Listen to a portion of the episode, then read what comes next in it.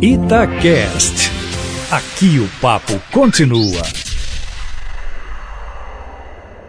Tem partido político que quer punir senador, no caso do PDT, por exemplo, a senadora Cátia Abreu, porque votou a favor da reforma da Previdência. Né? Tem gente fazendo propaganda nos estados furiosa com os senadores que votaram a favor da reforma da Previdência. Ou seja, querem quebrar o país. E querem quebrar a Previdência em primeiro lugar. A gente sabe que o rombo da Previdência, mais o rombo dos gastos públicos em uma casta da folha de pagamento, é que são os dois grandes rombos que desequilibram o país. Aprovada a reforma da Previdência e o país já vai ficar esperando a reforma administrativa para mexer na folha de pagamento. A Bolsa bateu outro recorde ontem, passou de 107 mil pontos, porque há esse otimismo né, que é refletido também nas pesquisas que se faz entre empresários, né, todos apostando num melhor futuro do país.